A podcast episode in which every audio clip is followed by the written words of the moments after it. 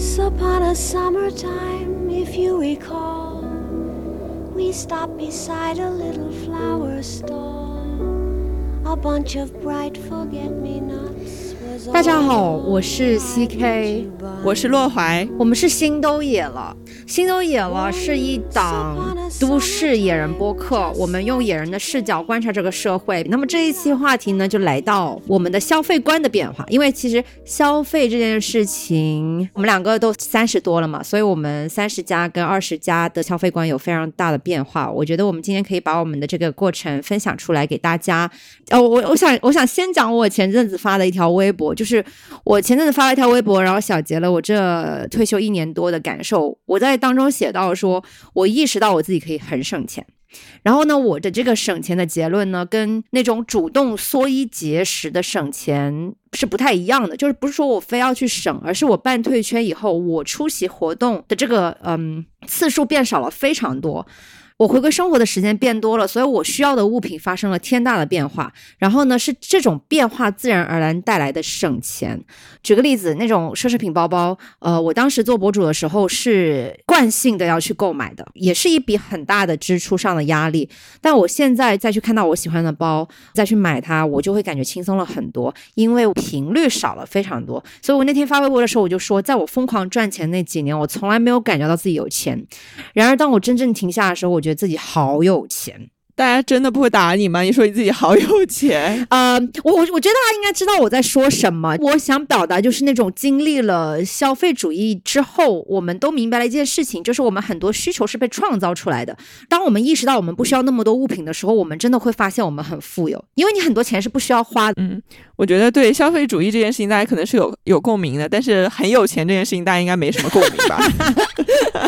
不，relatively 有钱，OK，比以前有钱了很多。你说的这个，其实我好像有一种很相反的体验，哎，就是我还在工作的时候，因为那个时候我有很多很多消费嘛，然后我我就会一直花钱，所以我会觉得还自己还蛮有钱的，就是钱花出去的感觉让我觉得有钱。那你有关注过你的存款吗？对，这个就是我后面想说的，因为我后来失业了嘛，我失业之后，呃，我才发现我工作了很多年，工资也还可以，但是其实我没有什么储蓄。然后我看到我银行那个账户的时候，我就为震惊。对我说：“天呐，我工作这么多年，好像都白白工作了，我竟然没有攒到什么钱。”然后我才意识到，说我那种观念就是，我觉得钱花出去的才是钱、啊，就是如果它在我的储蓄账户里，那它可能只是个数字，那就不是真的钱。是谁跟你？我不知道谁跟你讲这个 理论的？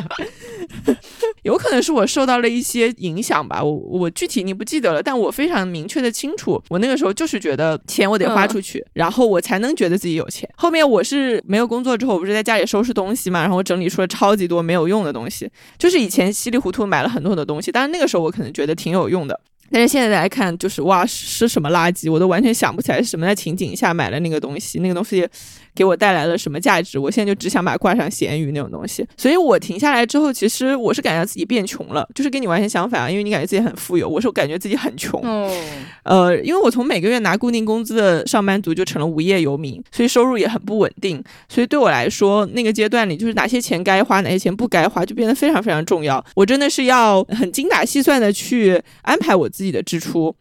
嗯、所以，所以我觉得我是会有一种穷感和一种紧张的感觉的。那你这个转变之后，你会有一种生活变惨淡的感觉吗？我会这么问，是因为我自己消费变少了很多之后呢，我感觉到我自己的幸福感是提升了的，就不是说我省了很多钱，然后我存了更多的钱，这件事情使我感到幸福，而是一种清醒的感觉。使我感到幸福，就是我觉得消费主义让人痛苦的原因就在于人会在里面迷失。然后，当你清醒的状态之下，你哪怕遇到你喜欢的物品，然后你冲动消费了，但是你事后不会产生任何内耗的话，我觉得那就不能算是消费主义。嗯，这个我我非常非常同意啊，因为我觉得我是在客观上变穷了，但是我我有一种更清醒的感觉，是我非常清醒的意识到了自己的处境，就是我意识到自己是穷的的这种感受，其实比乱花钱那种混沌要幸福很多。就是我不知道大家能不能理解这种幸福，就是你很清醒的知道你处在一个什么状态里。呃，我一直是觉得这种状态是我最想知道的。就即使我穷，我很痛苦或者怎么样，但是我我有认知到这件事情。哎，可是我我在这个地方我有点好奇，就是比如说你原先不清醒的时候，你至少你觉得你是你自己是有钱的嘛？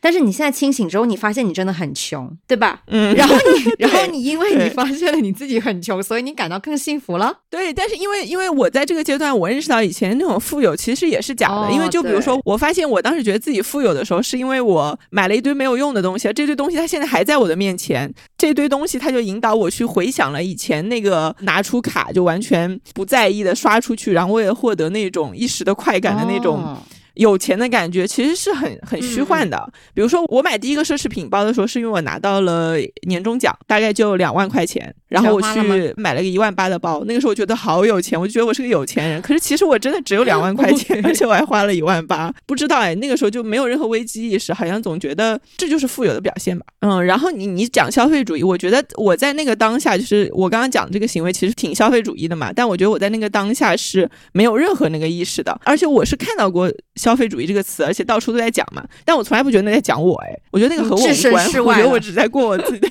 对，我觉得才不是在讲我嘞，我在过我自己的生活啊，我现在就是人呐，老娘，对对啊，对，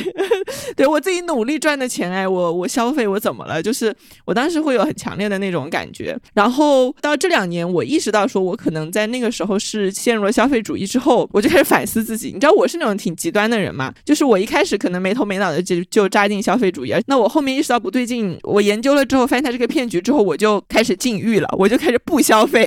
就是很极端。就是我我曾经做过一个挑战，就是我一个星期除了吃饭之外不花一毛钱。成功了吗？差不多哎，就是所有能够免费获得的东西，或者是不需要花钱的东西，我就会拼命克制自己。举个例子，就是呃，我是很喜欢喝咖啡的，我每天必须要喝咖啡。然后我可能在家里弄了一个咖啡机，但有时候我出门在外，我就不得不去街上买，然后我就拼命制止自己去喝咖啡。比如说路过星巴克。的时候，其实我那个时候的整个魂魄都被星巴克吸引走了，但是我就会跟自己说，那是资本主义的陷阱。一杯三十八块钱的咖啡真的很贵，它成本其实只有几块钱，我根本就不需要它。然后我就拖着非常非常疲惫的身躯，要把那三十八块钱也硬要省下来，然后把自己渴死在那个地方。然后后来我就觉得这样也不行，因为我真的试过这样一个星期之后，我觉得我的生活真的走向了另外一个糟糕的极端，就物极必反嘛。嗯，但是我觉得极端一点对现代人来说，可能反而是有效的方法，因为我感觉我们的感官已经被刺激到相当麻木或者说迟钝的状况了。就有时候你动作不大一点，你是毫无感觉的。对，对我我其实是那种比较有有点矫枉过正的人嘛。哎，我有没有跟你说过，我之前买过一本书，叫做《一年不花钱》，是一个美国人写的。然后还有日本的一些书，叫什么“不消费的生活”“不购物的生活”什么。我买了好多那种书，然后就是想让自己去克制嘛。我觉得这其实是我的一种方法吧，就是搞死自己。我喜欢这种回弹的过程，就是一直碰壁，然后碰到左边的壁或者碰到右边的壁，然后在中间这个尺度上滑来滑去。因为我觉得自己不碰壁，你不去。实践，你不在这个过程中碰到这个事情，然后反弹回来的话，其实很多感受是空的。就是别人说要理性消费，要克制，或者要怎么样，要怎么样，你听到耳朵里落实到你自己行动上，其实是你很难掌握那个度。哎，到底什么才是理性的？到底什么才是你的理性？我觉得每个人理性的尺度也都不一样。所以我觉得我有点像实验，对我就是不停的去做一些实验，然后看我自己的反应，然后再去找到那个合适的地方。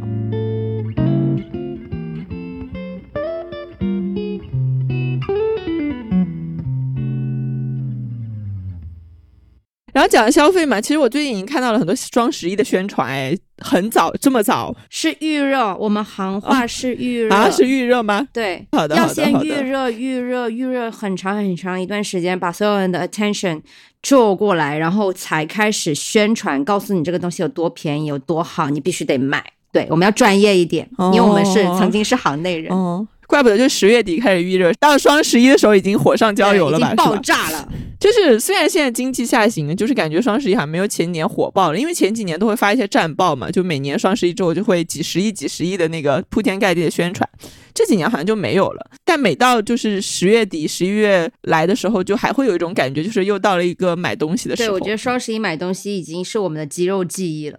但是不是现在双十一也没有那么便宜啊？因为我有翻看之之前自己的一些购物记录，我发现双十一和平时真的只差一点点，就加上各种优惠满减机制。就真的很麻烦。像我这种数学特别差的人，就看到脑子都会觉得很疼。我每次感觉我自己就是一顿操作猛如虎，最后就只省了两块。对，而且我的话是基本上不参加促销狂欢。你在那个。狂欢的节点买的东西很多，真的就是冲动消费。然后你事后你会发现你不需要那么多东西，然后又来又来退货，然后这样一来一回会造成大量的人力物力的浪费。除非我加购的东西，我发现哎不久之后就要大促了，比如说明天就大促了，甚至说今天晚上八点钟开始两百减二十，那我会等一下。但是正常情况我都会立刻马上想要得到我买的东西，所以我会迫不及待的下单。而且我也知道现在大促的价格就是真的越越来越水了。对，那那你应该是一个做消费决策特别快的人。是。但我我就是有一个阶段，我觉得自己浪费了特别特别多的时间在购物决策上面。就是我处在一种不知道哪个好，就这个看着也不错，那个也不错，然后这里比一比，那里比一比，然后一下子就几个小时过去了，完全无知无觉的。然后关键是几个小时过去之后，我还是没有选好。我觉得这个事儿很浪费时间，所以我重新整理了自己之后，我就觉得这样不行，我肯定是要重塑一下自己的消费观念，去明确。说。我需要什么，就是什么东西要买，什么东西不要买。那我我需要的东西，它值得我去为它花多少钱？我是不是应该给这个东西设置一个区间？呃，那这样的话，下次超过这个区间的东西出现在我面前，我就觉得 OK，我直接不用看了，然后我就省下了我决策的时间，也会让我更加了解自己吧。就是我在这个阶段的消费力能够达到一个什么样的呃价格？我现在会有这样一种规划的观念在里面了。那你这个清单的这个行为还还是挺有逻辑的。然后我自己的话。没有为了消费付出这么大的努力过，呃，但是我也有我自己省时间的一些方法，因为我自己是很讨厌逛街，很讨厌比价，反正我所有的消费动作都是极快速完成的那一类人。然后呢，我发现我为什么能那么快的决策，或者说我为什么不需要比价，是因为我。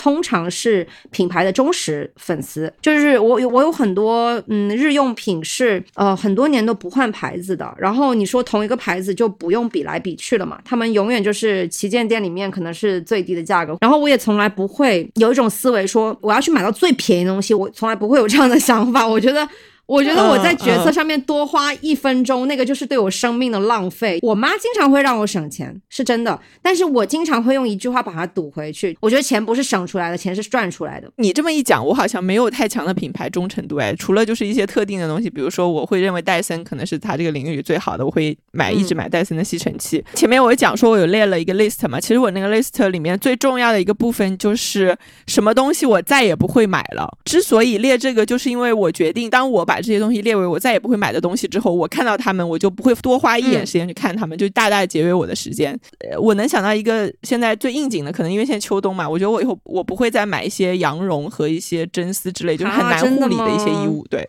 我是觉得我以前有一个阶段是经常买这些衣服的，因为我觉得赚钱了就应该有贵妇体验，就是羊绒总是被等同于说它是叫什么软黄金，然后又说啊你穿上就有奢华贵妇什么，它它有很多那种词语，然后我就觉得说，OK 我必须去体验一下。但是当我真的买了之后，我发现护理是一个很大的难题，就非常麻烦。要么它要用专门的洗衣液，然后还要用一个比较低的温度，然后还要用一种特别的晾晒方法，要么就得送去干洗。反正不论怎么样我。我都觉得很麻烦，因为从穿着上来说，其实我在没有穿过羊绒之前，我还是不穿这些的。然后我就穿一些毛衣或者是一些棉的东西，就就比较普通，可能也相对很便宜。但是我觉得也挺舒服的，我就不需要就是另外一个东西突然拔高我的体验，然后又给我带来很多麻烦。所以现在我就不买这些了。我觉得既省力又又省钱，而且我也没有觉得我生活质量变差。是不含毛的毛衣能叫毛衣吗？你说的是那种聚酯纤维的那种毛衣吗？具体面料我也不太懂哎，但反正就是一些可能就一百来块钱、两百块钱。那种毛衣应该肯定没有羊羊绒的成分吧？一两百可能没有羊绒，但是一两百已经能买到不错的毛衣了呀。电商已经把整体的价格压得非常低了。但是我是觉得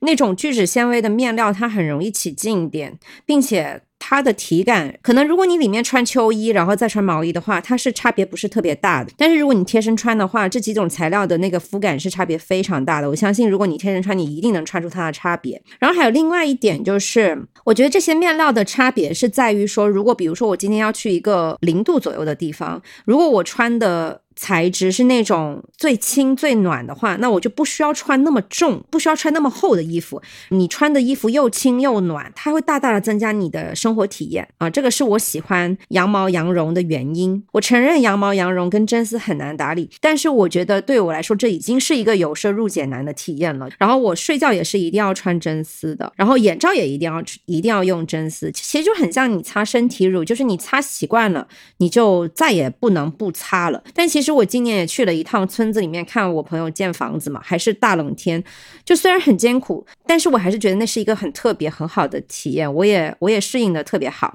呃，只不过回到自己的领地，我还是希望我有我自己的 routine，我有对待我自己的一套方式。我的感觉就是你刚刚说的，就是我觉得好多体验可能是自己拱上去的，以及自己给自己宠宠出来的。就像你说我涂身体乳这件事情，就上个月我还和我一个朋友去了江苏的一个地方旅游，然后我那次忘了带身体乳，到了那个晚上洗完澡之后，我就觉得我身体非常的干，然后我就一直在挠。然后我朋友问我怎么了，我说我没有擦身体乳，我觉得很干。其实那几天在下雨，而且是南方，就是按理说你的身体是不会觉得干的，但我那天就是坐立难安，就觉得啊我我我的身体很不舒服。其实是因为我已经习惯了说我要给自己身体加上一层那种油润的感觉。呃，然后我们两个讨论之后，他就说，如果你一直都不擦身体乳，其实你根本就不会觉得自己有问题。嗯，所以所以我觉得这个体验其实很多时候给自己宠上去了。我意识到之后，可能我觉得没有了，也可以慢慢是一个脱离的过程。对，但是我有的时候觉得这种所谓的消费升级，其实我们可能很难知道它到底是真的在给自己各方面都升级，还是我们是为了迎合某种生活态度产生的消费。我觉得这个很难说。也没有必要被绑架。就是我觉得，如果现在有一些听众是处于收入提升的阶段，那我觉得是可以去升级自己各方面的消费，去判断一下什么样才是对你而言的对自己好，就不需要被那种整齐划一的声音带着跑，什么穿真丝才是真女人，才是最爱自己什么之类的。我现在都回想起来，我都。嗯，好像没有被这种 slogan 打动过，因为我我就是那种一直都对自己很好的人，你是知道的。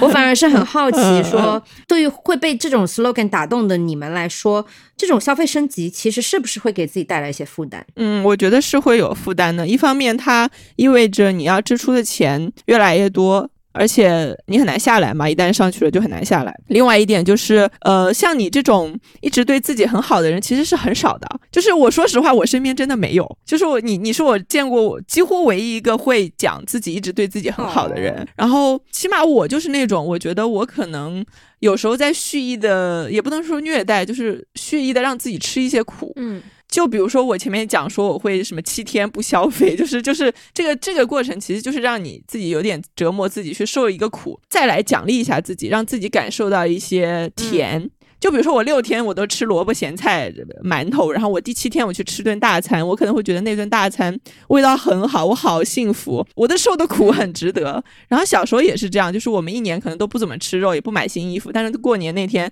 妈妈就会说啊，我们今天可以吃肉，然后可以去买新衣服，然后那一天就非常非常完美，然后完美的可以抵消掉你过去三百多天的痛苦。我觉得我我们很多人的生存逻辑就是这样的，让自己吃苦，对自己不好，再把那个片刻或者是短暂的时间。间里对自己的好拔到一种高度，让他非常的神圣。真的吗？你这么讲完之后，我开始质疑我自己了。就是像我这种人，真的是少数吗？或者说，其实我听完之后，我就我就有一种感觉，就是我觉得我就是因为一直以来都对自己太好了，好到我现在已经不知道怎么去激励我自己了。就比如说你刚刚讲到的，平时对自己相对差一点。那么你对自己好的时候，那个落差才能凸显出来，然后你才能去珍惜那种好。然后呢，我就想到说，我其实很多时候也想说激励一下自己。就比如说，我近一年健身是毫无进展的，就是我不管是在维度上还是力量上，我都没有任何突破，已经整整一年多了。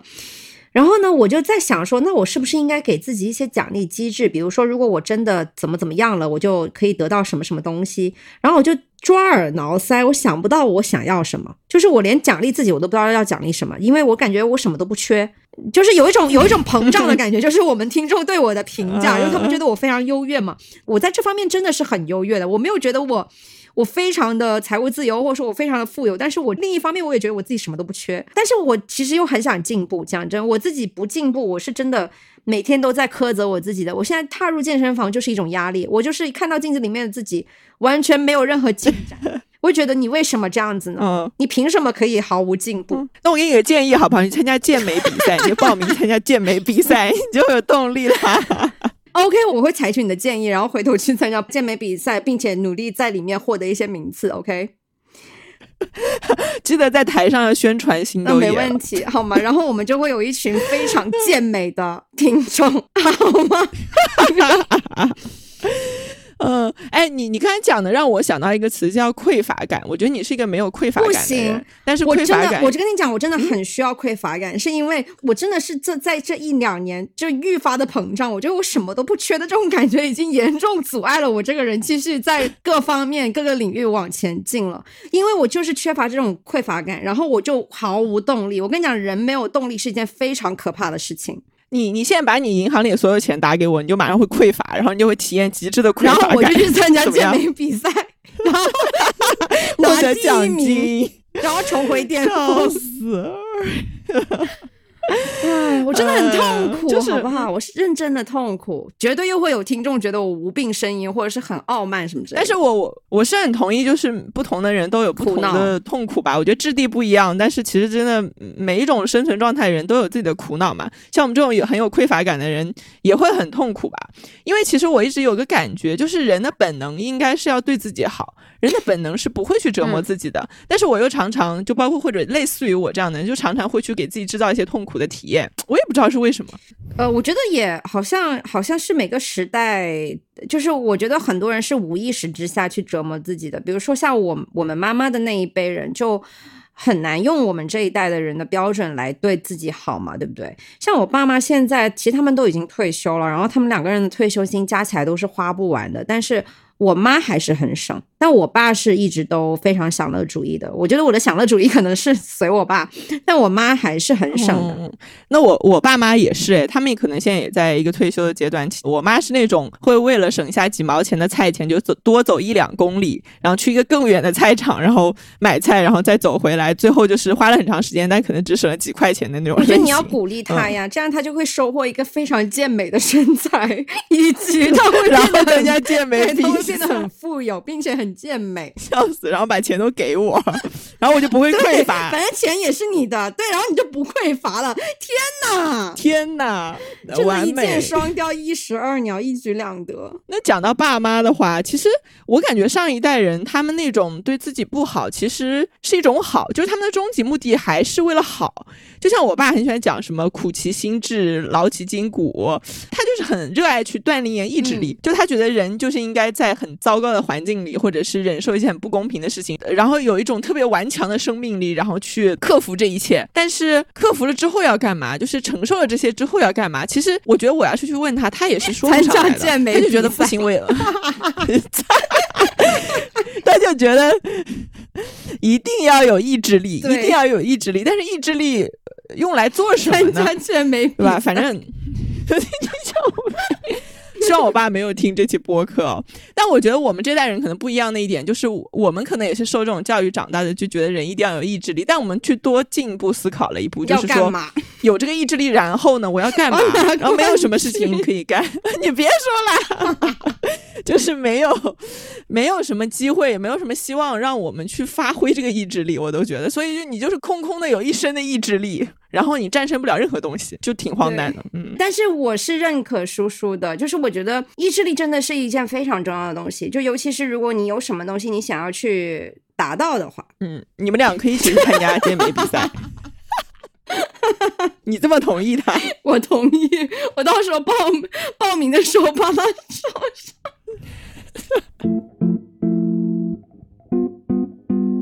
刚刚我们讲到衣服嘛，就是你你是绝对不会再买羊绒、羊毛跟真丝了，然后我是绝对不可能不买的。然后我们在这件事情上面没有达成什么共识，但是我觉得有一个东西我们应该是能达成共识的，就是那种大牌的彩妆和护肤品。就是我现在在这方面的消费都快降到零了，护肤品还有，但是彩妆真的快要降到零了。就是我现在只会买，比如说眉笔，我只会买一个牌子一款，然后眼影盘我只会有一盒。就以前我是每一个 SK 我都要有几百盒。呃，你说那个彩妆我是很同意的，因为我现在彩妆的支出也几乎降到了零，几乎就完全不买任何彩妆的产品。因为我之前有过非常痴迷彩妆的阶段，尤其是那种眼影盘。那个时候应该是我刚刚到香港去读书，你知道香港就是超级多的那种店，那种店里它有很多呃日韩的开价产品，就是琳琅满目。呃，那个时候在大陆很难买到这些，也很难看到这些，只能代购嘛。加上一五年的时候，好像是美妆博主这种身份，就是在微博上开始很有影响力的阶段，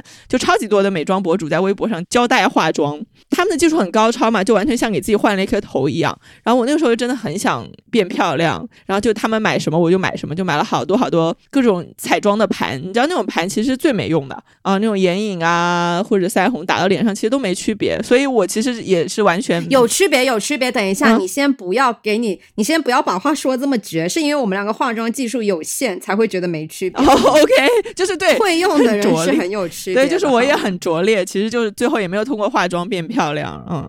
由于一五年的时候呢，老娘已经出道了，所以其实老娘很多的美妆都是品牌送的，就是那个时候已经进入一种阶段，就是品牌送的东西就已经用不完了。然后呢，但是呢，我我是那种从青春期就不怎么爱折腾彩妆的人。呃，因为我一直化妆都很烂，然后杨姐经常说我是无效化妆，就证明化妆这件事情对我这个人来说是没有什么益处的，就是我没有从这件事情当中去获益，我自然就很难再投入更多的时间跟金钱。然后我现在由于本人在近一两年做光电跟水光做的特别的勤快，所以我现在皮肤也特别好。呃，我大部分时间是不化妆了的，现在就顶多涂一个口红，然后防晒就可以出门了。但是呢，还是会有一些场合是需要化妆的，比如说拍摄，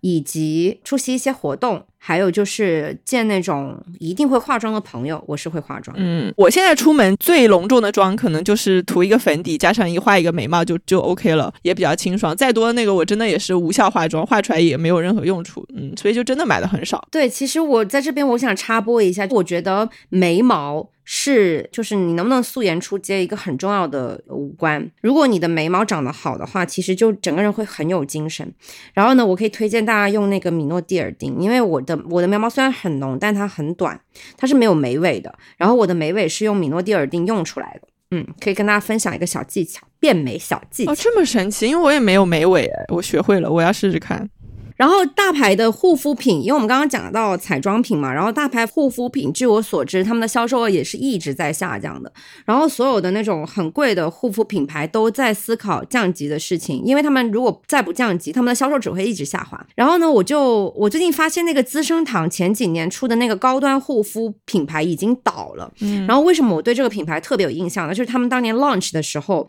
P.R. 特意跟我们说，就是跟我的商务说啊，K 是我们国内第一批送 P.R. gift 的博主。然后呢，当时我就对这个品牌特别有印象，因为当你知道，当品牌 P.R. 对你表现出这种 appreciation 的时候，你自然对他们特别关注。我觉得有有一个很重要的原因，是因为呃，经历了这么多年，大家已经对这种大牌的护肤品祛魅了。就是你发现，你不管用再怎么贵的护肤品，你该长斑还是长斑，该长纹还是长纹，就是护肤品很难帮你去对抗。岁月又随着医美科普开来，然后我们会发现，医美是比贵妇面霜有用的多的。就是如果你一年你只用贵妇牌的护肤品的话，你会发现你可能要花掉一两万块钱，但是这个预算已经够你打一年的光子了。然后呢，我有一本书可以推荐给大家，就叫做《长脉冲光治疗法》，是一位皮肤科教授写的。他是跟踪了一百多位患者吧，就是每个月打光子，他们是不会老的，就十年下来他们没有老。呃，当然没有老比较夸张，就是他们的那个衰老痕迹。非常的轻，就是对比那种完全不做医美的人，他们是绝对是天差地别。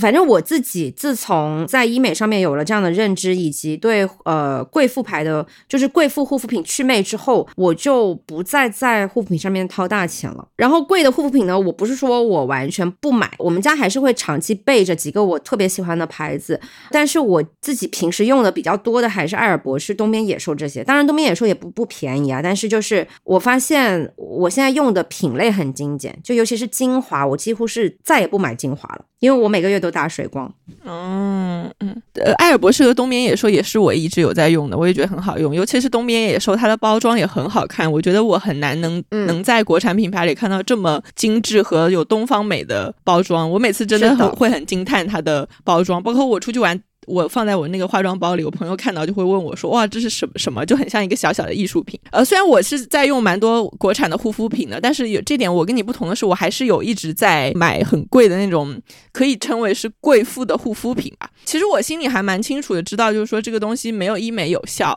但是我觉得这个对我来说好像是一种心理上很重要的呵护感，是对自己的一种补偿吧。我觉得它不一定有用，但是我怎么形容呢？就是我我可以讲一个很小的故事，就是因为你知道我以前的皮肤很差嘛，然后青春期的时候也一直长痘，而且我父母是完全缺乏这种护理的观念，他们没有给我任何有效的指导，所以就是越来越差嘛，就是很严重。然后有一次我跟我妈妈去超市，那个时候超市里有很多那种雅漾理肤泉，还有一些欧美的这种药妆品牌在那里是有柜台的。当我走过去的时候，有一个柜姐，她隔着很远的路突然就冲过来。就是拉住我说：“哎呀，你你的脸怎么成了这样？”他用的原话应该就是“怎么成了这样？”因为我那时候脸真的很夸张，就是从额头到下巴全都是那种红色的肿起来的痘，而且有的可能还是脓包，然后尤其是鼻子，你知道鼻子上有几个红色的包就很恐怖。然后他就一直用一种非常怜悯、觉得我很可怜眼神看我说：“怎么长成这样了？我都没有管一管什么。”然后他就。强烈的推荐他们的那个祛痘三件套给我吧，一套护肤品。其实我之前也没有用过什么专业的祛痘的护肤品，呃，然后那套护肤品我记得八百多块吧，但是我妈就是不肯给我买，因为她觉得很贵，而且没有用，她完全不顾我，就是那个时候觉得很尴尬，或者是我非常非常想要的那种神态。呃，最后我应该是哭了，我就真的很伤心，又很愤怒，很生气。我都想，我都这样了，你都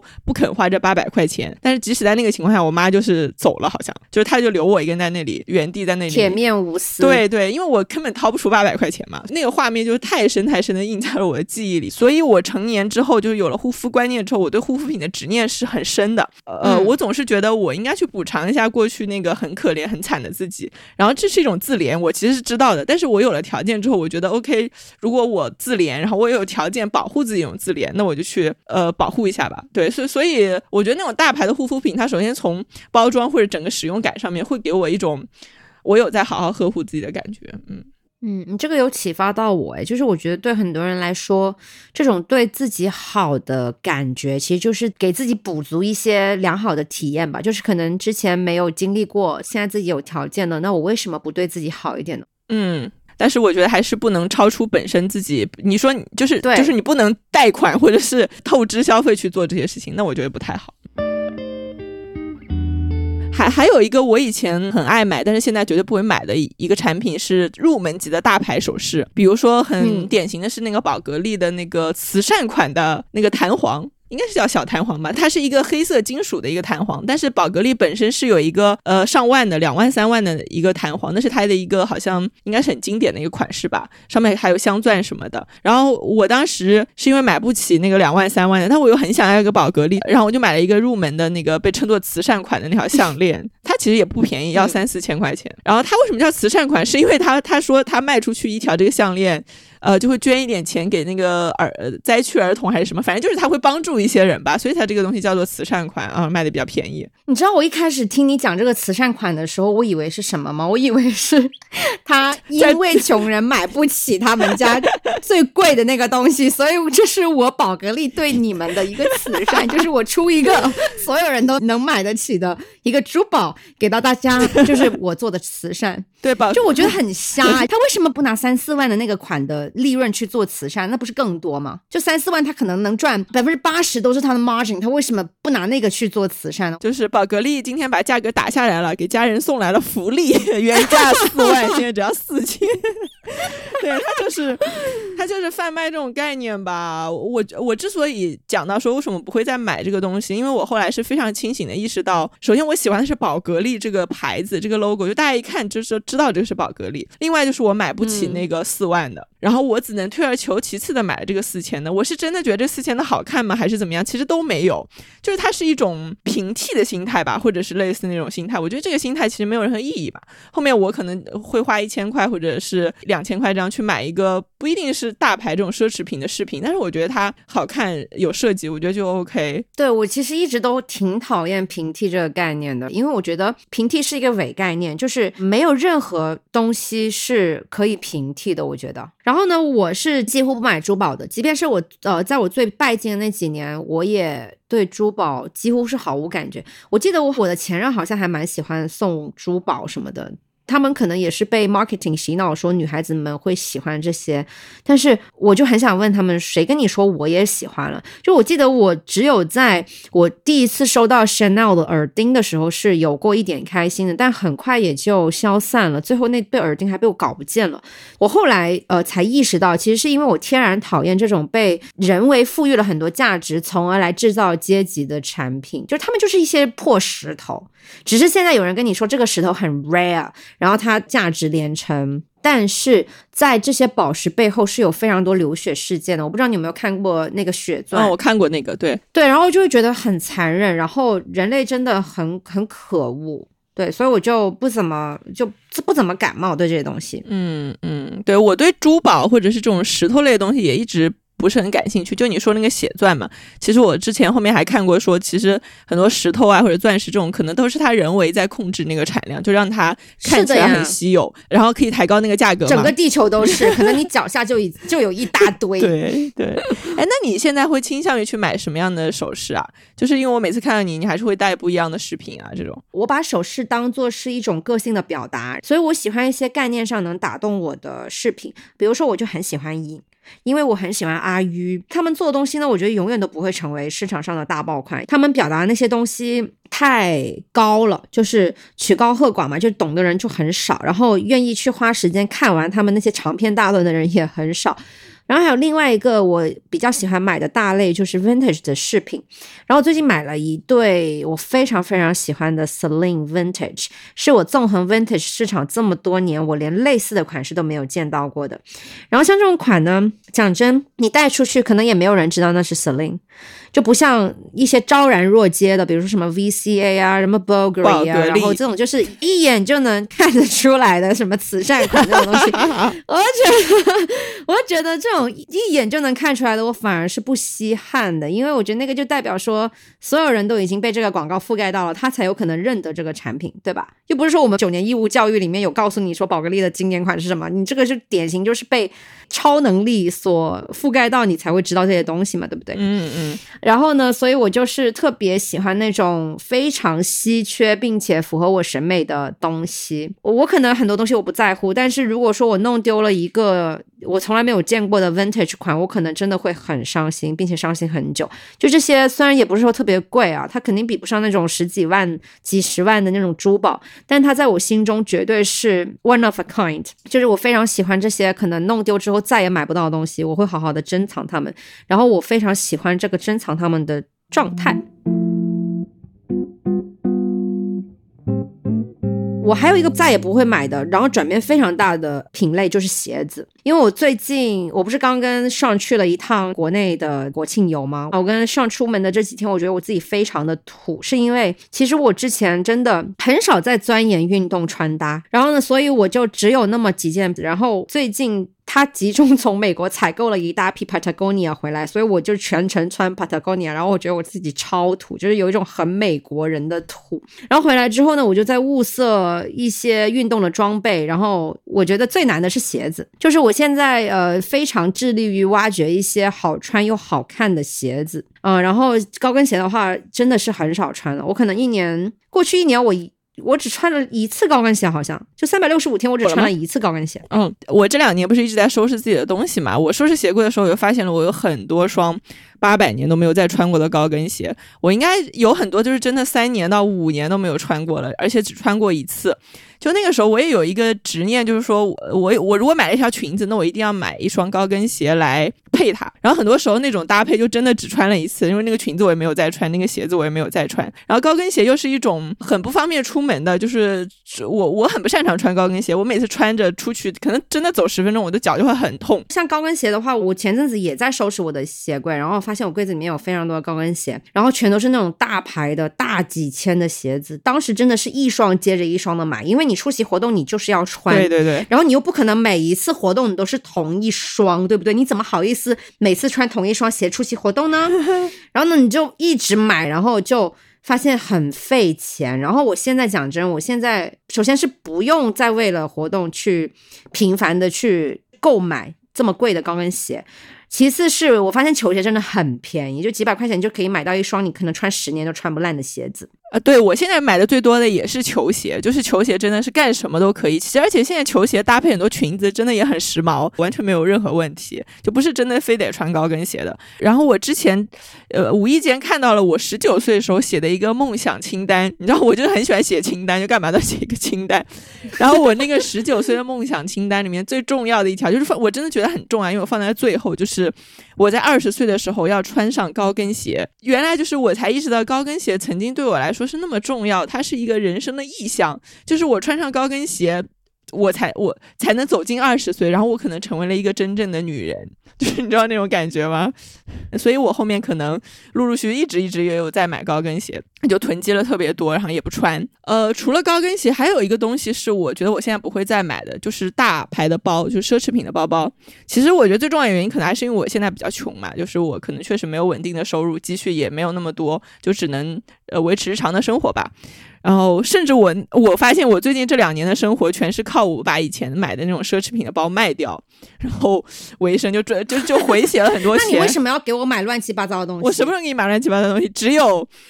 法那个法斗的 那很可爱啊！我觉得对朋友花钱是一个非常值得的支出吧。呃，讲到包嘛，然后还很好笑，就是我不是在看自己的梦想清单嘛。然后我不仅十九岁的时候写过梦想清单，我二十五岁的时候也写过一个，就是二十五岁好像是我刚刚毕业，然后刚刚开始工作的那个阶段吧。然后我那个清单很重要的一条是我要买一个香奈儿的包。我现在回头去看这些，我发现我在年轻的时候，人生的每个阶段里，对自己的期许都是都是一颗韭菜，就是一个很实际的一个消费主义下的一个很很确切的物品。就是我对自己的期望都是我能通过自己的努力去赚到一笔钱，然后这笔钱去购买一个非常具体的物品，而那个物品代表了我人生到达了某一个阶段，代表了我有某一个身份，或者代表了我说。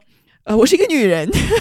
然后，但是真的，其实等我到三十岁，我赚到那个钱，就是可以买香奈儿的时候，我又没有去买，好像它突然对我来说没有那么重要了。嗯，我觉得好神奇啊，就是好像我们这一代的人是真的很需要一些物质去告诉我们。我们是个 somebody 了，我们现在是不同的阶段了。因为我我回想了一下，我自己也沉迷过香奈儿的包。就是我当时考 CFA 三级的时候，我就和我妈有过一个 deal，就是我如果我考过了三级，她就给我买个 Le Boy。然后后来因为我考过三级的时候，我已经开始工作了嘛，所以我也后来就不好意思找她要这个 Le Boy 了。然后呢，我以前有个主编，某一次我不知道为什么问他说，嗯，你想要实现什么的时候，他也跟我说他想要。用自己赚的钱买一个香奈儿，嗯，对。然后我就在想说，我们这一代的人真的好像，就是物质对我们来说，好像真的就是意义重大。我不知道对于零零后会不会有很不一样的感受，就对他们来说，可能物质已经没有那么重要了，可能他们追求的又是一些别的东西。我还蛮好奇他们这个 generation 需要的是什么的。但是我觉得我们这个年代的人，好像很多人都还是在被物质掌控着。嗯，就是我们很多人努力，就是为了去实现一些物质上的跨越。这里面我有一个很小的洞察，就是我我有时候在想，为什么我不想买这个大牌包了？我觉得可能跟我生活在上海有一定的关系。就是你知道上海是一个你走在路上随处可见都有人背大牌包，就是太常见了，太多了。这个时候其实你背一个包根本没有办法任何程度上证明你的身身份，对，就是撞包撞包再撞包，就是你你就是没有任何意义，就是。到这个时候，我反而觉得他是索然无味的。就每个人都拼命想证明自己的时候，其实没有任何人能证明自己。对，其实我刚刚听到你说你永远都不会再买香奈儿的时候，我就真的想问你说，真的不会吗？因为你可能将来有一天，就是比如说中了彩票啊什么的。嗯，我不知道哎，这个可能只是我在三十岁的时候给自己列的一个清单，但我可能会发生变化。嗯，我觉得很难讲这个事情。嗯，但是人本来就是流动的嘛，起码我觉得可能在三十到四十岁这个阶段，我应该不会再为此付出太多。对我好像我好像就从来没有过非要买还是非要不买的阶段。我当时还还非常活跃在圈内的时候，我是非常需要这些单品去完成我的穿搭的。对，可能也我想了一下，也并不是说我就是想要让这些符号来 define 我是谁哦，可能也也多多少少有一点吧。我觉得好像就是呃每个人都在买大牌，我买不起，好像我就是很逊什么之类的。但是呢，我发现我退圈之后呢，我也没有立誓说我非不买。我反而是觉得，我退圈之后买的款式是我真的很喜欢的。我之前买的很多款式，我后来都看腻了，就是都把它出掉了。反而是我后来买的那些款式，虽然我买的很少，但是我就会觉得说他们是，他们真的就是很我很自然的喜好，并不是受到外界影响的一个喜好。因为我以前，你比如说我以前可能就是会有 KPI，我每年就是到了某个月份，我就是会想要买两三个，然后就是好像在完成一个 KPI 在买。但是我现在就是很自然流动的在买。就反而是非常不一样。我现在后期买的包，我都非常喜欢。嗯。对你，你应该已经完全不是因为那个符号在买了。对对对，因为因为你讲真，我刚从巴黎回来，理论上我在巴黎就是购物天堂啊。如果我真的很 fond of 这些奢侈品的包包的话，我可能在巴黎就已经完成了很多的购买。但其实我在巴黎一只包都没有买，反而是我回到上海之后，在虹桥机场买了一只 BV。对，我觉得你你对奢侈品的观念和我对奢侈品观念还是挺不一样的。其实我们应该是代表了两个部分的人。相对来说，我觉得对你来说购买这个东西相对没有那么难。但是对于很多其他人来说，可能需要攒很久的钱，就是付出特别多的努力，然后才能得到那个东西。所以有时候立场就会变得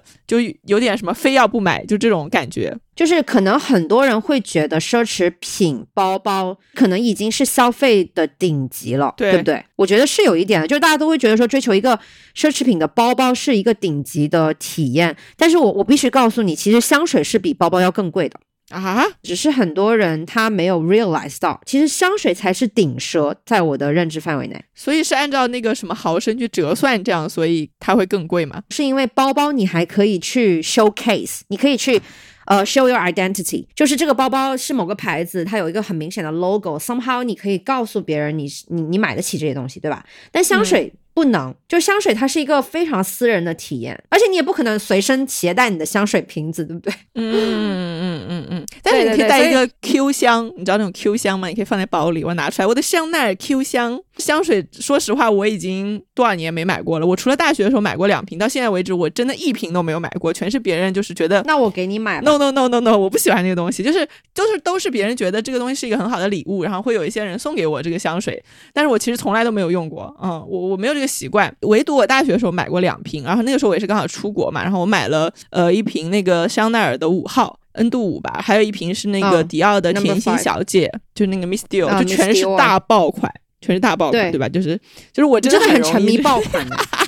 我就真的很沉迷爆款。因为我我觉得我自己呃，在过去的二三十年其实都没有建立起自己的一些东西吧，所以我真的很容易被这些东西影响。呃，在消费的上面，我是挺容易相信，就是说呃很多人说这个好或者怎么样，我就应该去试一下。对，所以我买了两个香水，买了之后，我觉得那两个香水就是那两个瓶子摆在我的柜子上，显得我我好像还挺高贵的。毕竟香奈儿，毕竟迪奥，但是我不觉得它们味道很好，而且我也闻不出它的好坏。我甚至很。多时候觉得它们太香了，有时候有点喧宾夺主。我不知道是不是我喷的姿势不太对，但反正我没有对香水建立过太好的认知，然后也没有养成过喷的习惯吧。那时候买香水，一方面是感觉身边的女生好像都在喷，另外一方面就是我觉得好像喷上香水就是一个很有女人味的事情，然后就是香香的，然后那个姿势就是那个姿势就是一个女生旋转着拿着那个喷头哇喷一圈，然后落在自己身。上非常有女人味，然后我就很想要模仿那个动作，我才去哎，你以前嗯你以前到底是谁呀、为什么你这么沉迷要成为一个女人？我是一个男人，为什么你会你会这么沉迷成为一个真正的女人呢？因为我好像我好像就没有被真正的女人这种 slogan 打动过。嗯，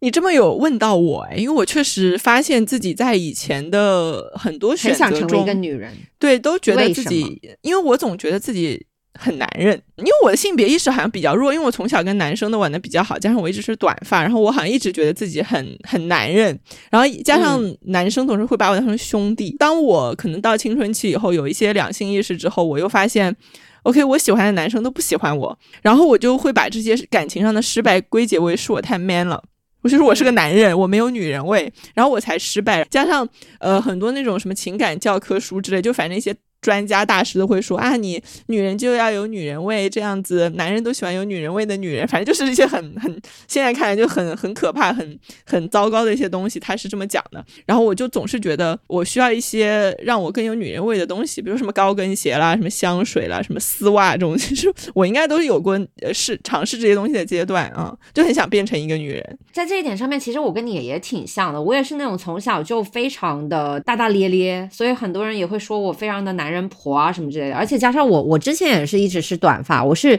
近近一两年才留长发的。但是我好像不会像你一样去攻击你自己，我都觉得说那又怎样？当时也没有人喜欢我啊，就是可能学校里面的男生也会觉得我太像小男生了，可能就没有什么对他们来说没有什么性吸引力，但是。我好像就没有为了变成一个真正的女人付出过这么多的努力。对，但是说到香水的话，其实我的态度跟你是很不一样的。就不管我是不是要成为一个真正的女人，我都离不开香水。但是我的香水大部分还是品牌送的吧。呃，如果有喜欢香水的朋友来到我的家里面的话，见香环节是我非常 enjoy 的一个部分，因为就是一来一回，你可以跟你的朋友有一个很好的互动体验，然后可能几十分钟就这样没有了，然后你还可以给它种很多的草，然后你你们也可以对啊，我上次去你家的时候，你应该是刚刚拿着瓶香水，然后你突然就把那个香水拿出来说：“来，我们去闻一闻这个香水。”然后那个活活动大概持续了十分钟，就是你让我品鉴那个香水。但是那是我们第一次见面，其实我对香水就是完全完全没有任何兴趣，以及没有鉴赏能力。然后我就很尴尬的站在那里，然后然后一直用鼻子。啊就在那里像小狗一样在闻，其实什么也没有闻出来，就很好笑。原来是这样，然后我我在认识你之前，我还觉得这是一个很大众的活动，你知道吗？就是我觉得谁都会喜欢闻好闻的味道的。然后我们家有那么多的香水，你怎么样都能在里面找到喜欢的味道吧？就是我当时也非常的 naive，然后后来了解到你是这种性格之后，我就再也不会不想要跟你探讨这些东西了。但对我来说呢，气味和我的感官联系是非常紧密的。然后我最近恰好读到一本书，就是我很喜欢的一个教授写的，他在里面提到说，嗅觉和我们的免疫系统其实是由一段相同的基因组成的。然后呢，我们的人类的嗅觉虽然是退化了非常多，但是嗅觉仍在悄悄的影响我们的择偶。就是你，你可能会喜欢上的人，可能是跟他的味道是有很大关系的。而且女生的嗅觉比男生敏感非常的多。然后除此以外呢，我也非常相信说，气味它可以很轻易的调动我的情绪。比如说我我这几天心情真的很不好，所以我每天点完香薰点线香，然后点完线香喷香水，然后喷完香水擦身体乳，就是我这个 我这几天的这个香香气的这个活动是一直在持持续的，因为我觉得这个就是对我来说，就是我在调动我情绪的一个工具吧。我几乎是没有办法忍受一个没有味道的空间。再来就是香水，它也是我的保护工具。就是因为我虽然对香香味不是特别的敏感，只要它好闻就行，我也没有意愿要去分析它。但是我对臭味是非常敏感的，我甚至经常会被臭味激怒，就是因为我会经常在很多场合都闻到一股臭味，就比比如说电梯啊，然后比如说打车啊，经常会闻到一个很臭的味道。我只能归结为那是男人身上的味道，就那些是臭男人、臭男人的臭味。不然的话，我真的很难想象说为什么一个空间会如此之臭。那我就只能保证我自己是香的，然后用我香香的手捂住我香香的鼻子，然后去抵挡这些臭男人。就他们的臭味真的会使我愤怒，因为我真的不明白为什么国内的男生这么臭。因为我的男朋友上他是一个睡觉都会喷香水的男人，就是我在男人味这件事情上面，我是真的是由深入俭难。我觉得男人才是真正需要男人味的人，不是我们。OK，我们我们就是 born with 女人味，但他们真的需要 work hard to get 男人味，这太臭了。你知道很多人觉得那种汗臭味，就是踢完足球大汗淋漓，然后那种味道，它就叫男人味吗？救命！求种！臭臭的，然后就是男人味，我也觉得很很很迷惑。反正我觉得他们的认知真的需要被颠覆，而且呢，他们千万不要觉得说满身汗臭味的时候用香水是一个明智的选择。他们应最应该做的事情是去洗洗澡，把他们从头到脚给我抠干净，然后还要把他们那些衣服全部给我洗干净。好吗？我觉得男生在香味这件事情上面的投入，应该要是女生的至少两倍那么多。就他们的洗液也要放多一点，他们的沐浴露也要擦多一点，他们的香水也要喷多一点，他们才能够维持跟女生一样的香味。不然的话，他们这个会比我们臭很多。就说到这个东西，我真的很生气，我真的很生气。嗯，你你说气味，其实我觉得我我觉得我好像对气味也是挺敏感的，只是我好像对香水本身这种气味没有什么敏感度，好像也没有意愿去要。体验它吧，呃，我有时候觉得很多日常生活中的味道对我来说是生存的一部分。就被你说那些臭味，其实讲真没有真的会困扰到我。就是我会确实我可能坐到一辆车里闻到它很臭，或者我闻到一个男的很臭从我身边路过，但是我我不会产生什么攻击欲，我就会觉得 OK，它只是一个很合理的臭臭的东西，就是臭臭的东西存在于这个世界上是很合理的。你没有必要理解他们，我没有理解他们，他们是有办法，他们是有办法管理好自己的体味的。哦，讲到这个，我马上想到，就是因为我小时候家里是住在臭水沟边上，就是离臭水沟非常的近，然后那个味道非常的浓，不论用什么办法，其实都盖不掉。我每次吃饭的时候或者睡觉的时候，都会有那个味道飘进来，就久而久之，好像我觉得那个就是我生存的一部分。呃，有一些臭味啊，什么东西，我就和它完完我完整的生活在一起了，习惯了。哦，然后我就不会想着去挑衅他。可能我长久以来就有一种意识，就是我即使去挑战他或者怎么样，都是嗯没有用的。比如说你讲你说那个电梯的那个情况，里面有个很臭的男人，我可能不会觉得说这个男人很臭，他冒犯到了我，我可能会觉得，也许我今天不该来这里，我不该走进这个电梯。你你这样真的会让我觉得你很喜欢攻击你自己，然后我就发现，对，然后我就会发现我是那种很喜欢攻击别人的人。我觉得我们都应该管好我们自己，就是我要管好我自己，不去攻击别人，然后你要管好你自己，不要去攻击你自己。嗯，是的。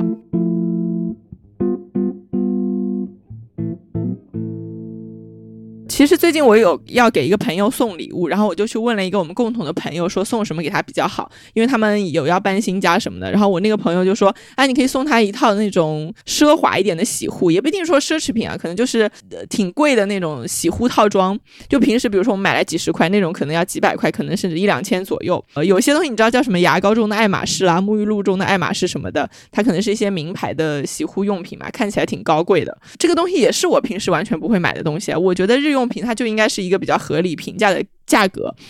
嗯，但是我以前是会买的，我我在工作那个阶段我是会买非常贵的沐浴露，我买过五百块钱的沐浴露，对，现在是完全想象不到那个时候怎么想的，嗯，哎，你会买吗？就是这种，嗯，我倒不会说因为它贵就买，或者说贵就不买，但是呢，我自己是便宜的、贵的都会轮换着用。说到这个的话，我对沐浴露、洗发水这些东西还好，我会有我自己相对喜欢的品牌，但是不会去考虑太多的价格问题。但是我对毛巾的要求是非常高的，洗发水可能还会有点差别，但是呃，沐浴露我觉得差别是不大的。但是毛巾贵的跟便宜的差别非常非常非常大。就我记得我当时在德国的时候是住在我朋友家，然后我用到他们家的毛巾之后，我觉得非常的惊艳。然后当我准备问他要信息大买特买的时候，她就跟我说是她男朋友投资的奢侈品毛巾品牌打的样品。后来因为这个毛巾成本太高，所以就 一本都没有 launch。我当时就非常的心痛，就是这个这么好的东西我买不到。嗯，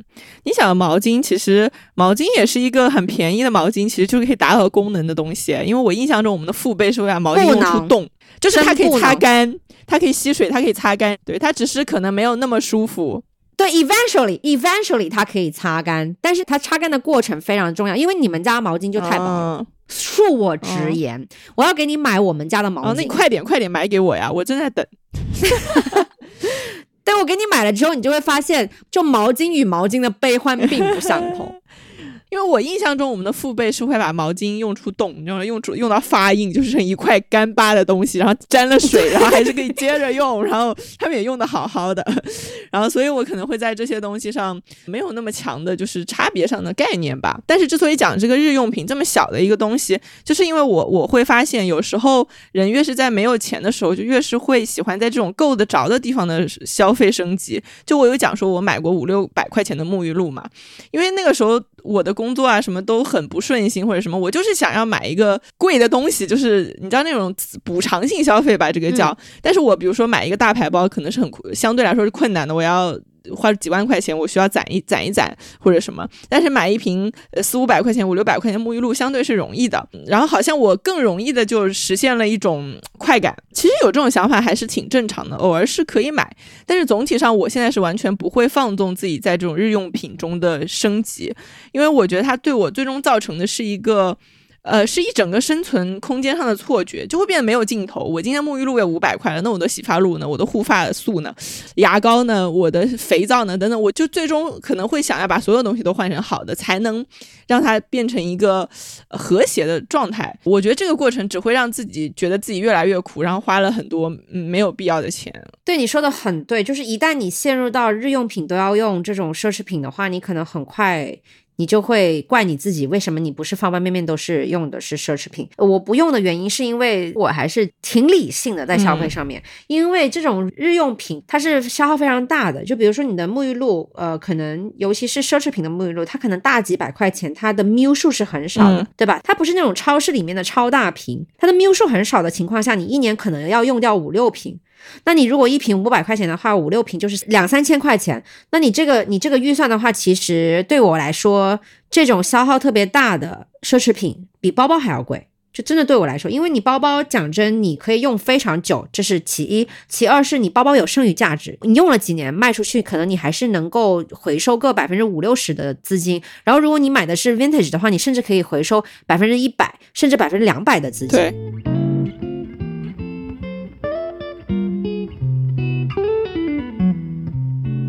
其实前面那个部分我们讲了很多以前会花钱但现在不会花钱的部分，我们也讲了我们自己的想法。但其实，在三十岁之后呢，我们是在什么东西上应该花更多钱有一些共识的。比如说饮食这个方面，我觉得我们是挺有共识的，就是要为健康的食品投入更多的钱。在饮食上，我有过非常大的变化，但是那个变化已经是很多年前的了。因为我在二零一七年的时候得过一次比较严重的湿疹，然后从那之后呢，我就非常关注呃炎症、免疫。等等的问题，我从二零一八年开始吃保健品，已到现在已经已经五年了。我自认我对饮食是比较讲究的，但是我的讲究是讲究在我会很注重我每天营养的。摄入以及我会去避开我的过敏源，是这一类的讲究，并不是说我每一顿饭都要吃的非常精致，然后吃点有名堂的东西那种讲究。那对我来说就是有点太累了，我也没有到那样的生活水平。我在保健品上其实有挺多投入的，以及我可能会愿为愿意为健康的食品花更多钱，因为你知道现在一些比较健康的东西它可能会比普通的更贵一些。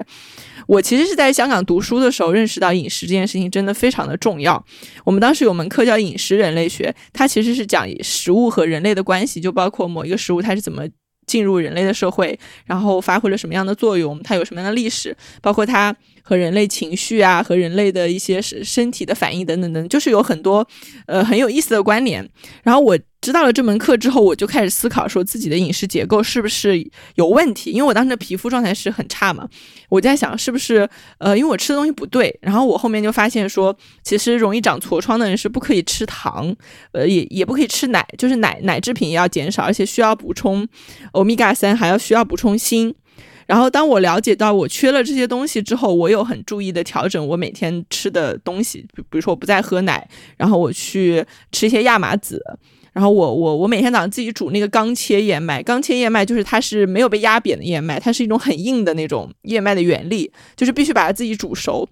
煮的很熟以后，它是一个 GI 最最低的食物，那个 GI 就是升糖指数嘛，就对于斗鸡的人来说，一定要吃很低 GI 的食品，才不会引发痤疮。所以对我对饮食结构其实有一个挺大的调整，也投入了蛮多钱的。对，而且燕麦是一个 gluten free 的食物，所以我自己的早餐也是那种隔夜燕麦。吃燕麦是很安全的。然后呢，你刚刚讲的那些东西，其实都是就是跟炎症相关的。我对炎症的认知呢，也是基于我得过那一次很严重的湿疹，然后之后我就对免疫炎症这些东西特别的特别的敏感。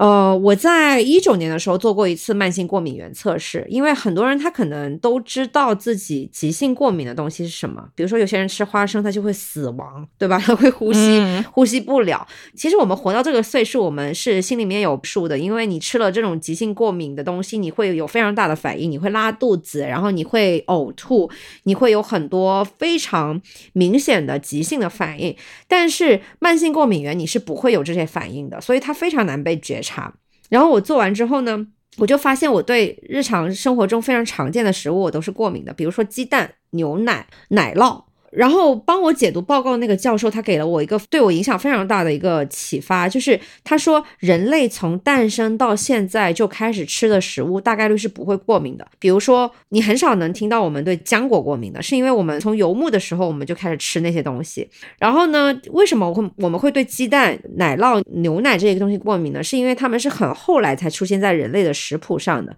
还有一个特别容易引起过敏，但是很多人都。很忽略的一个成分是 gluten，就是因为很多人他每天的早餐是面包，然后我觉得是非常危险的，因为我们人类是已经被论证过，我们没有能力三百六十五天的去处理 gluten，所以我现在的饮食是非常的 gluten free 的。嗯嗯，我也是很后面才知道有 gluten free 这个东西的。在我可能去香港读书之前，就是在超市里看到那些包装上写着大大的 gluten free 的食物之前，我完全不知道有这种东西的存在。因为我觉得好像在大陆这个概念还是挺挺少的。你讲那个过敏的测试，我觉得我应该去做一下。我我觉得我还有很多没有察觉到的，可能引发我身体炎症的一些东西。然后因为身体有炎症，所以我的皮肤就一直都很不好。对，这是关系很大。嗯。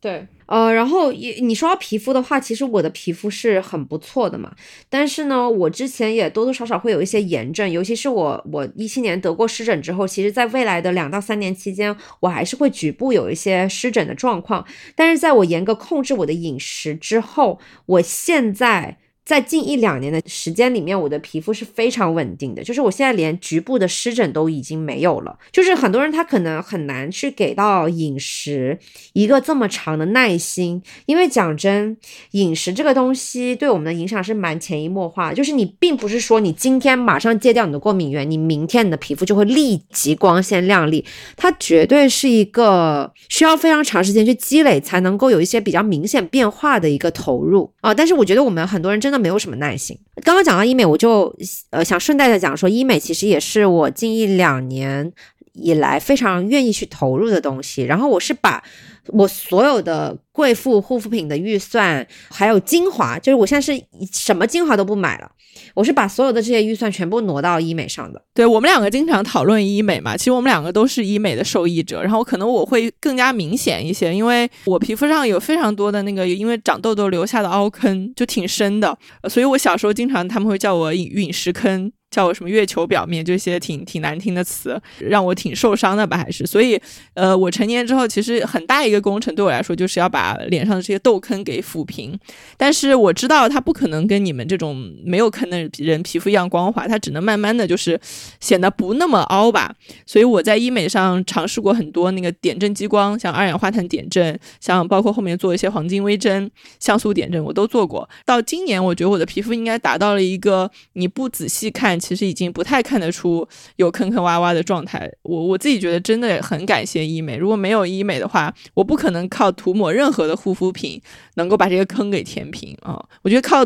涂抹护肤品号称能够呃治疗痘坑的，绝对都是不可能的。对我发现，像我们这种真的长期在医美上面投入时间跟金钱的人，我们是真的实实在在从医美这件事情上面受益的。但是我发现，对很多小白来讲，他们对医美是存在着各种。的误解，甚至有的时候医生给他们一些为了他们好的一些建议，他们会觉得医生是在强强硬的推销他们一些东西，就会让我觉得，嗯，其实是一个很危险的状况。因为一旦你对一个东西没有一个正确的认知，你在这个事情上面没有很多的耐心，你就根本不可能坚持到这个事情给你的生活带来实质变化的那一刻。然后呢，讲到这个，我就很想跟大家讲说，其实生美才是真正奢侈的一件事情。因为自我对生美跟医美的认知相对比较完整之后，我就发现生美才是真正的贵妇项目。因为我在年纪小的时候跟风开了很多生美的卡，但是后来我才发现，其实这就相当于花钱请人帮我去护肤。效果呢？我觉得肯定是有的。就是你每天花那么多的时间去护肤，正确的护肤，皮肤肯定是会变好的。但是你有没有这样的财力跟时间呢？就比如说生美这种强度比医美更低的 treatment，你一周去一次都是没有用的。我觉得你你一周至少得去个三次，你才会看到比较明显的变化。但是对于医美来说，比如说我每个月都打水光，我肉眼可见的皮肤就是会变细变薄。但是如果我用的是生美的话，我我可能每周每天去，然后连续去一个月，我才能看到这样的变化。就是这个投入的时间跟金钱是完全不同的量级，所以我就特别想说，趁这样的机会跟大家讲一下医美。就是因为我发现很多小白对医美的认知真的是错误到离谱，但是我有的时候也不想对他们如此的直接。对，我觉得现在因为现在医美的市场也很混乱嘛，鱼龙混杂的，然后大家就会对各种人都会有点警惕和排斥吧。但其实真的医美是一个，如果找到靠谱的人去尝试，一定会对皮肤带来很大改变的人。我觉得是，我会鼓励就是想要尝试的人还是可以去试试看。嗯，除了医美啊，我觉得运动也是一个非常非常值得投入的事情。呃，我现在是一周会上三次的私教课，呃，就是做力量训练，然后还会去上一节专业的那种拉伸课，就是帮我放松肌肉。我觉得。运动对我的健康改善真的作用实在是太大了，因为我之前工作那段时间里，曾经腰痛非常非常的严重，就是痛到那种睡觉都睡不着，然后走路都要扶着腰，然后有时候我半夜会醒过来，因为腰很痛，然后我就去想办法，说我应该怎么去治治疗它，然后我去按摩啊，就买过买过一些敷腰的那种暖贴，然后都没有用。后来是有一个朋友跟我推荐说，运动康复其实可以呃治疗这种身体上的肌肉。疼痛的，然后我就半信半疑的去找了那个现代舞的教练，然后找到他之后，我才发现，我一直以为我的腰痛是因为我的腰很弱，呃，所以他才会痛，但其实不是，反正我的腰是我全身上下最强的肌肉，哎，然后因为我的背很弱，我的臀腿很弱，我的核心也很弱，所以当每次要运用到这些肌肉去发力的时候，他们都没有力，他们发不出力，所以我的腰就被迫要成为那个发力的对象，所以他就一直代偿，然后我的腰能者多劳，所以他实在太多劳作，然后就会造成了。很多劳损，知道这件事情之后，我我就通过力量训练去把自己的臀腿啊，包括核心、肩背这些都练得有力量之后，我的腰真的现在几乎全完全没有疼过了。还有就比如说我的肩颈这块也好了很多，因为我的背更有力量了，就不会让肩颈造成那么多的压力。嗯，我觉得在这个投入上真的给我的身体带来了。怎么说呢？革命性的改变，因为你是这个私教的推广大使，其实你这个事情有有启发到我，因为我我其实是很早之前就开始请私教了，我大概是一五年的时候就已经请私教，然后每周去两三次健身房的那种 lifestyle 了。所以呢，我到了后期我已经不请私教了。但是因为我刚刚也提到了嘛，就是我这一两年发现我自己毫无长进，然后我已经毫无长进到我开始 blame myself，所以我最近也在思考说我要不要请。请一个私教来督促我自己，然后因为我已经连续两年去同一家健身房了，所以我跟我的那些健友们都已经非常的脸熟了。然后我们健身房有个老大爷，我每一次去健身房我都能看到他，他可能每天都在健身房待几个小时，然后他也经常非常喜欢抓住我就给我 lecture something。然后最近我记得他给我难得上了一堂我觉得非常有道理的课，就是他给我 lecture 了两年，我第一次觉得我如此的认同他，就是他讲到。要说啊，你们年轻人啊，那么忙碌的赚钱啊，怎么怎么的？但是呢，你们赚的钱，然后你们得到的这个名利、权利，它。都有一天可能会失去，唯独你在运动上面的付 出，你的身体素质是永远都不可能被别人夺走的。所以这就回到说，叔叔刚刚讲的那个意志力，我觉得意志力真的非常重要，因为你只有你只有拥有了这个意志力，你才能够在这个事情上面突破你自己。为什么我最近对自己有这么多的 self blaming，就是因为我在这个事情上面毫无进展。嗯，我觉得请私教其实还还挺有意义的，因为很多人在这种事情上，你确实很难自律。这个时候花一笔钱去他律，我觉得会对自己的提升还蛮大的，这个钱是挺值的。对，这个我会认真的考虑，并且在我请了私教有了突破之后，去参加健美比赛。然后还有一点，其实我们很类似嘛，就是我们都很愿意在买书和学习这件事情上花钱。对我发现我现在是买书自由，但是我最近发现我藏书的空间不自由。就是我最近又买了一个书架，但是我连把这个书架放在哪我都很困扰，因为我觉得我们家空间是不够的。然后我有个朋友，他的教授的爸爸是哲学教授，然后我听说他爸爸有个大 house，然后他的书都是平铺在地上的啊，那这样不是要爬来爬去在里面找，好像也很累，这样就可以锻炼自己的身体，然后从而更好的去参加健美比赛啊，一举两得，又又健身，对，又变得更加有有学识了，又变得更加健康了，何乐而不为呢？就是你，你很喜欢买书吗？你有特别多的书。之前我不是还问你借了那一套韩炳哲嘛？当然我也没有打算还了。但是我觉得你不是借，你是抢 啊！对。然后呃，讲到学习嘛。其实我在工作的时候为学习，就那种打引号的学习花了很多钱啊，那个叫做知识付费。就我我其实很想批评知识付费，但反倒是我现在很多学习是免费的。去年其实我在 B B 站上上了一门免费的课，叫做呃杨宁的文学理论，它是它是完全免费的，我觉得真的很非常非常的好。然后上了那个课以后，我意识到就是真正的学习和知识付费是非常不一样的。就上那个课的时候，让我找到了那种大学或者是以前读书时代的那种系。统性的学一个东西，从入门到由浅到深，然后有一个渐渐成长的过程。然后学完之后，我真的觉得自己有学到，然后建立了一个很不错的系统。但知识付费，你知道都是那种点啊线啊，就只是只是告诉你一些结论，然后他们的一些经验。然后我觉得很多都很割韭菜，当然我是那个被割过的韭菜。你就是大型韭菜现场啊！你你花了多少钱？每个方面在知识付费上面。呃，我最多的时候好像几千块吧，我忘记了，可能要么八八八。我应该最近就是有印象上过的课是一个职场沟通课吧，因为我觉得我上班的时候是很热爱这些知识付费的原因是。我那会儿真的很焦虑，因为上班就是做一些屁事，每天都很疲惫，什么都学不到，然后觉得自己做的事情毫无意义，就会对知识有一种渴望，但是又真的没有时间去学，也看不进任何的书，所以就想花钱去能够解决这件事情。然后我那时候买那门课应该是教我沟通的职场沟通术，我又刚刚换工作，就想大显身手，然后我会刻意去模仿里面的一些方法，但其实那些方法我觉得都是一些结论啦，你真的那样用出来，其实也蛮荒谬的。最后就是我把工作的沟通没了。笑死！对，呃，你刚刚讲的，其实我我在近一两年也是特别有共鸣，因为我停下来之后，其实最大的变化就是我让我的生活充斥着学习，但是我很快就发现，其实你零零散散的学习是一段时间下来，你会发现你毫无长进，呃，然后我就会回溯说我们当年是怎么学习，就是我我人生中在学术上面最有进展的时候，我是怎么学习的？首先非常的专注。然后其次是你非常的系统，然后再其次是你付出了大量的时间跟精力啊！我我不是刚从巴黎回来嘛，然后其实我去巴黎就是学法语，因为我真的对我自己非常失望我在学法语这件事情上面花了很多的钱跟时间，但是我发现我学了个屁。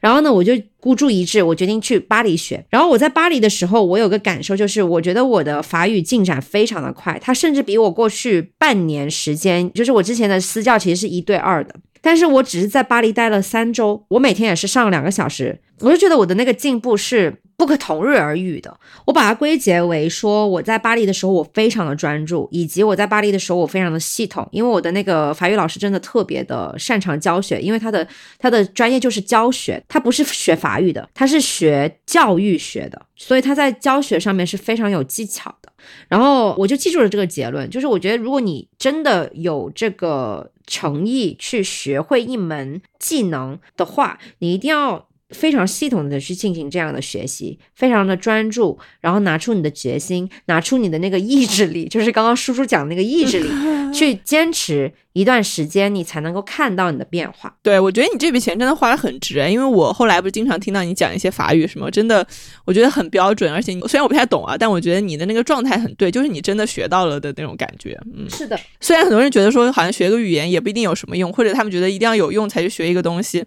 但是很多其实我觉得没。用的东西是会在不经意间被用上的，但反而像知识付费那种，抱着某一个目的硬要去学一个什么东西，其实那种那些是伎俩或者什么，我觉得其实用不到。我觉得有这个付知识付费的钱，真的不如去找一个专业的老师，然后那种去系统的学习一个东西，我觉得收获会大很多。对，你知道你刚刚讲到说你不经意间会用上，我就很想跟你分享。我我们前阵子我不是跟你说，呃，Sean 在路上救了一个路人嘛，然后他就是法国人哦，他就是法国人。然后呢，我当时就有跟他讲一些法语，然后这个过程能够迅速的拉近我跟他之间的距离。然后你就是非常的，你绝对不会幻想说有一刻你的男朋友会救了一个法国人，然后正好可以让你 practice your French。但是我就是发现说，当我生命中的这些事情是基于我的直觉发生，比如说我就是一个直觉，我就是想学法语，我就去学了。然后我就是想去巴黎学，我就去了。往往是这种凭直觉去生活、凭直觉去学的这个过程。呃，反而会让你有非常意想不到的收获。就是我发现我我自己如果带着非常重的这种功利心去学的东西，或者说我带着非常重的功利心去做的东西，往往最后会让我失望。所以还是我们之前几期都已经聊到的话题，就是我觉得现在最好的方法就是你不带预期去做任何事情，你就是纯享受那个过程，你往往会有个。意想不到的收获。好，然后我们这一期已经就是已时间已经非常长了，然后我相信也是非常的丰富了，然后我相信也是没有跑题，没有跑题哦。我觉得非常的聊了什么不买，什么会买，什么会花钱，对不对？非常的扣题，对，非常的紧凑。所以我就是觉得我们是 deserve 一个五星好评的。对，因为最近有个坏蛋给了我们一星好评，我们现在迫切需要很多的五星好评 去把它拉回来。那最后就是希望大家能在小宇宙、网易云、呃苹果播客还有喜马拉雅订阅《星都野了》。如果你可以给我们一个好评的话，就给我们一个好评。然后我们也非常欢迎大家在评论区跟我们积极互动。如果你们对我们讲的话题感兴趣，或者是有什么想探讨的，都可以留言，然后我们看到了都会回复大家。嗯，让我们一起互动起来吧，互动吧，拜拜，拜拜，拜拜。Another winter time has come and gone. The pigeons feeding in the square have flown. But I remember when the vespers chime, you loved me once upon a summer time.